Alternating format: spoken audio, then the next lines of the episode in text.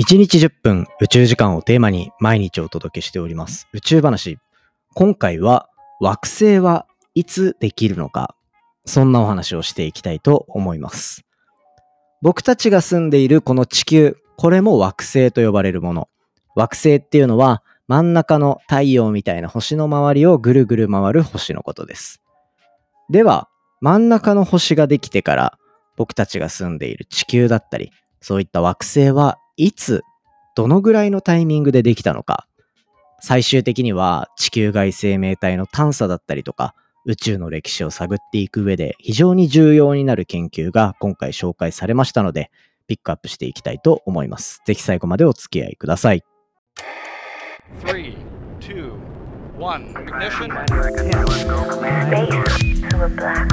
Japan. 佐々木亮の宇宙話。2023年7月8日、始まりました。佐々木亮の宇宙話。このチャンネルでは、1日10分宇宙時間をテーマに、天文学で博士号を取得した専門家の亮が、毎日最新の宇宙トピックをお届けしております。本日でエピソードが1001話目を迎えております。1001話目。とうとうこうエピソード数の3桁から4桁に超えた感じになっていて、ちょっと個人的にも新鮮な気持ちですね。今日から初めて聞いてくださる方も多いんじゃないかなと思うので、ぜひですね、過去の回も楽しんでいただけたらと思います。基本的には1話完結でお話ししておりますので、気になるトピックだったり、気になるタイトルだったり、まあそういったところから聞いていただけるのがいいんじゃないかなと思っております。近くのエピソードで言うと、例えば998とかだと、まあ、ブラックホールの研究の話だったりとか、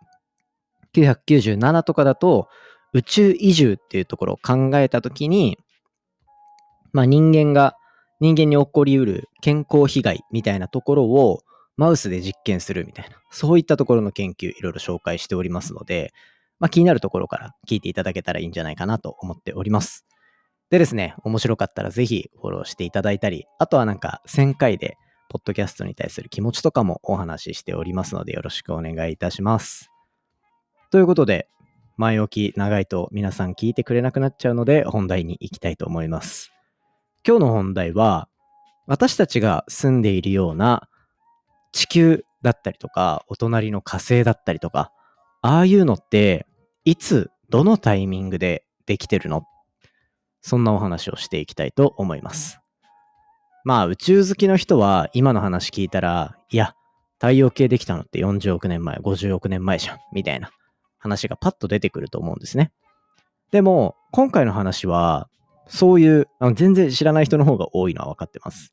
で、今回の話は、そういった太陽系のその時期っていうよりは、宇宙空間、今たくさん惑星見つかってます。地球以外の、太陽系以外の惑星だけでも5000とか、それ以上見つかっている状態なんですけど、それらの惑星って、惑星として形をなすためには、ある星の周りを回ってなきゃいけないですね。惑星っていうのは。地球が太陽の周りを回っているみたいな。そんな感じで、ある恒星の周りを惑星が回り始めるときっていうのは一体いつで、どうやって生まれるのか。具体的には、真ん中の星ができてから、どれぐらいの期間で惑星ができるのか。そういったところをまとめた研究結果紹介していきたいと思っております。惑星の研究はやっぱりロマンに溢れてるんですよね。地球外生命体ってどうしてもみんな知りたいじゃないですか。いるのかどうかっていう話。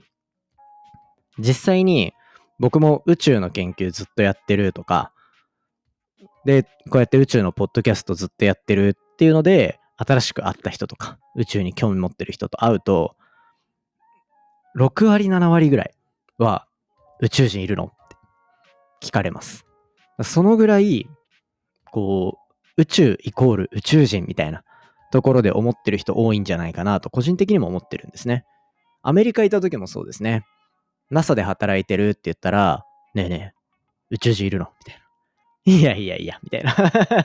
ね。そういう風になるぐらいのところで、もう世界中みんなが宇宙といえば宇宙人が気になる。ただ、まあ、宇宙人とか地球外生命体っていう話になってくると、その人たちの、まあ、拠点とかが重要になってくるじゃないですか。で、その拠点として、やっぱり僕たちの考えからすると、惑星に住んでるから、僕たちもね。ってことは、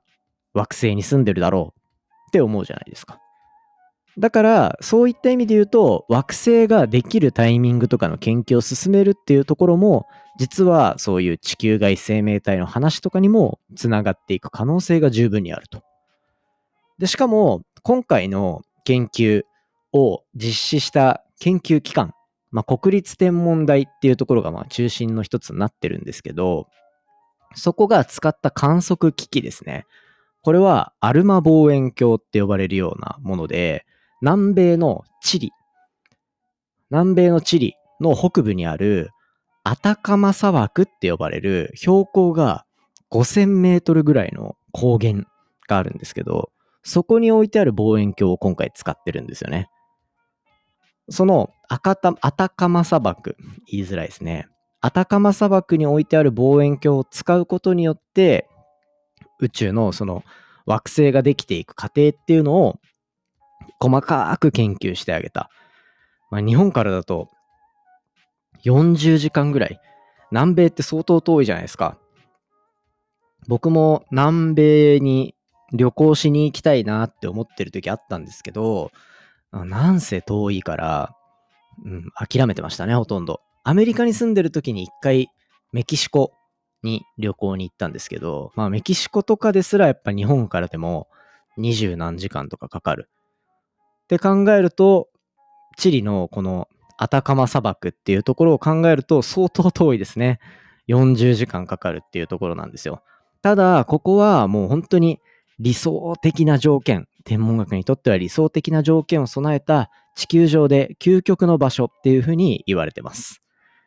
で、ここに対してもう本当日本だけじゃなくて台湾、韓国とかアメリカ、カナダとかヨーロッパとかそういったところで協力して、こう、チリと協力して望遠鏡を一つ立てたっていうところがあって、まあ、これを使った研究ってところですね。このアルマ望遠鏡、形かなり面白くて複雑なんですよ。ただそこ話しちゃうと、僕多分20分間喋り続けちゃう。望遠鏡についてだけで。だから一旦ちょっと我慢して、望遠、この望遠鏡を使ってどんな科学を解明しようとしているのか、人類は。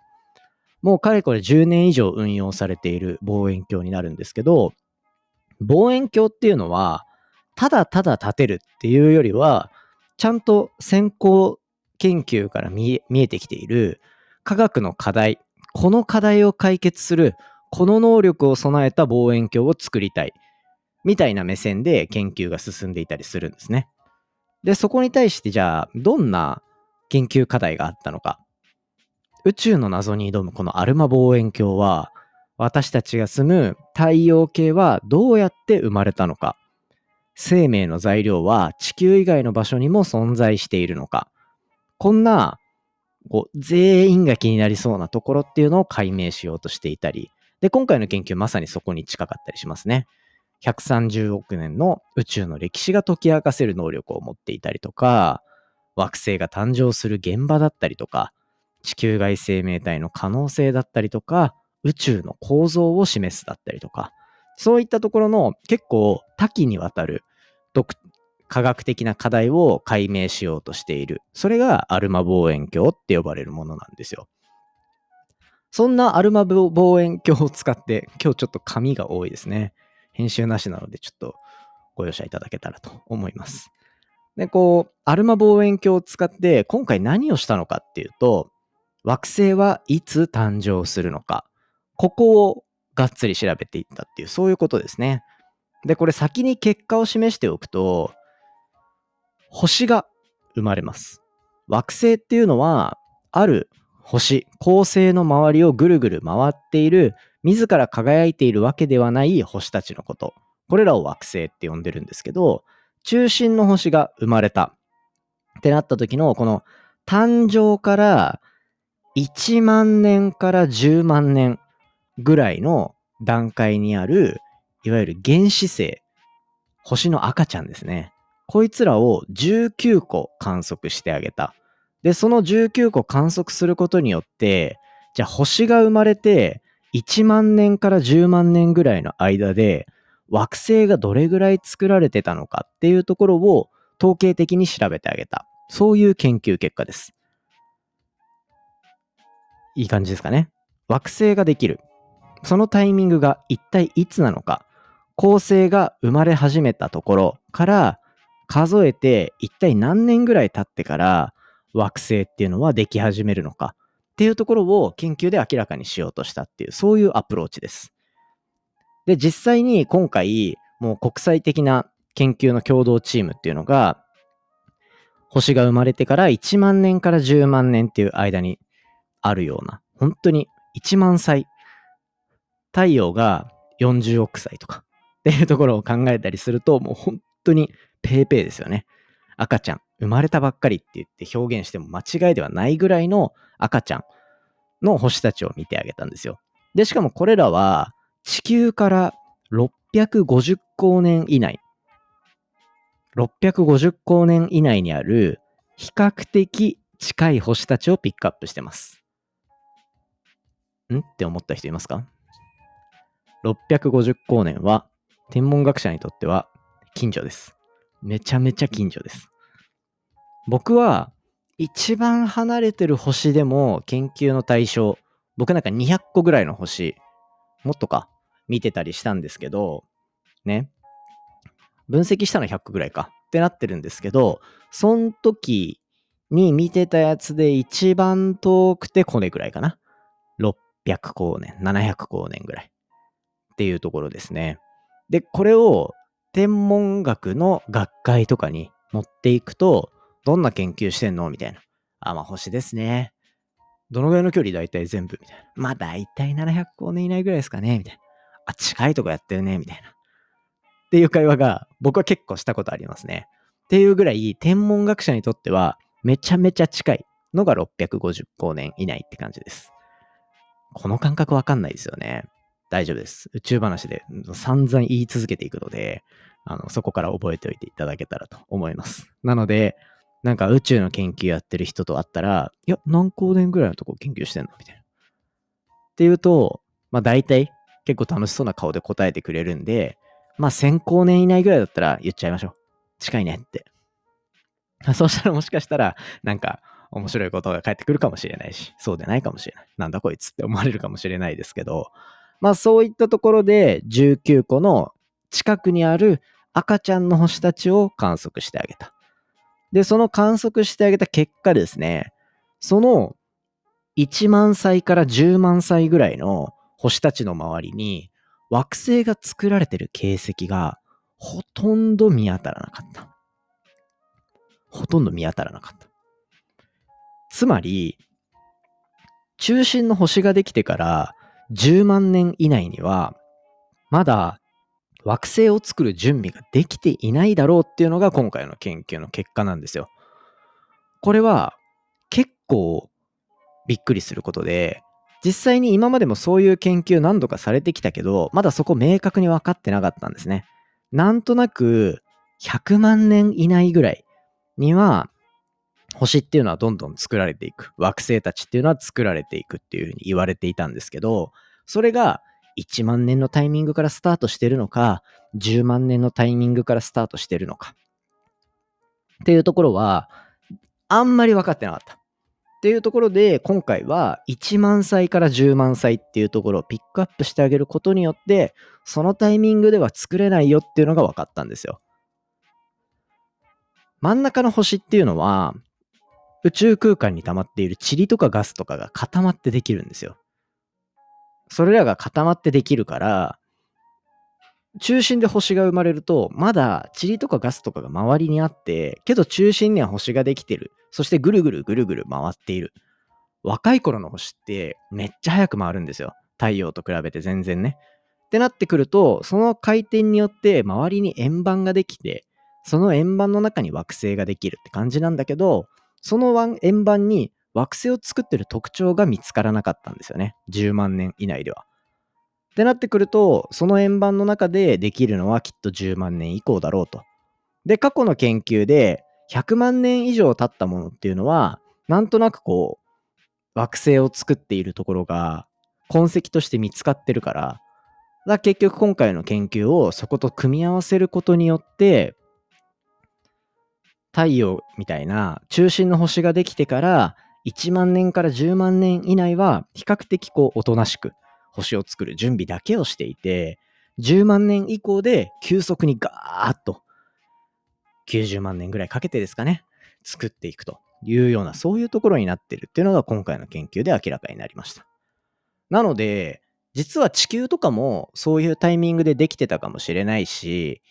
で逆にこれからどんどん惑星ができ始めるっていう環境を見つけるには、あの、10万年以上経ってる、けど100万年も経ってない、みたいな星を見つけていけばいいとかっていうのもこの研究で分かったりして、結構研究の幅が広がっていく面白いフェーズを迎え始めたのがこの研究の面白いところなんですよね。で、しかもちゃんと19個ぐらいピックアップして、少なくともこうは言えるみたいな統計的な平等で研究結果がまとめられているので、統計的な結果っていうのは、比較的その宇宙空間たくさん星があるたちにも、ある中にも広げていけるっていうところがかなり面白い部分になってくるというところになってます。なので、これからどんどんどんどんアルマ望遠鏡の活躍だったりとか、また別の星たちを見ていくっていう時には、こういう研究がどんどん応用されていって、新しい病像がまた見つかってくるというところで、宇宙って実はまだまだ知られてないところたくさんあるんだなっていうところが伝わる、そんな研究だったんじゃないかなと思っております。そんな感じで今回は以上にしていきたいと思っております。まあ昨日ね、第1000回放送で散々自分の話をした、してしまったので、まあ今回からはいつも通り宇宙の話させていただきました。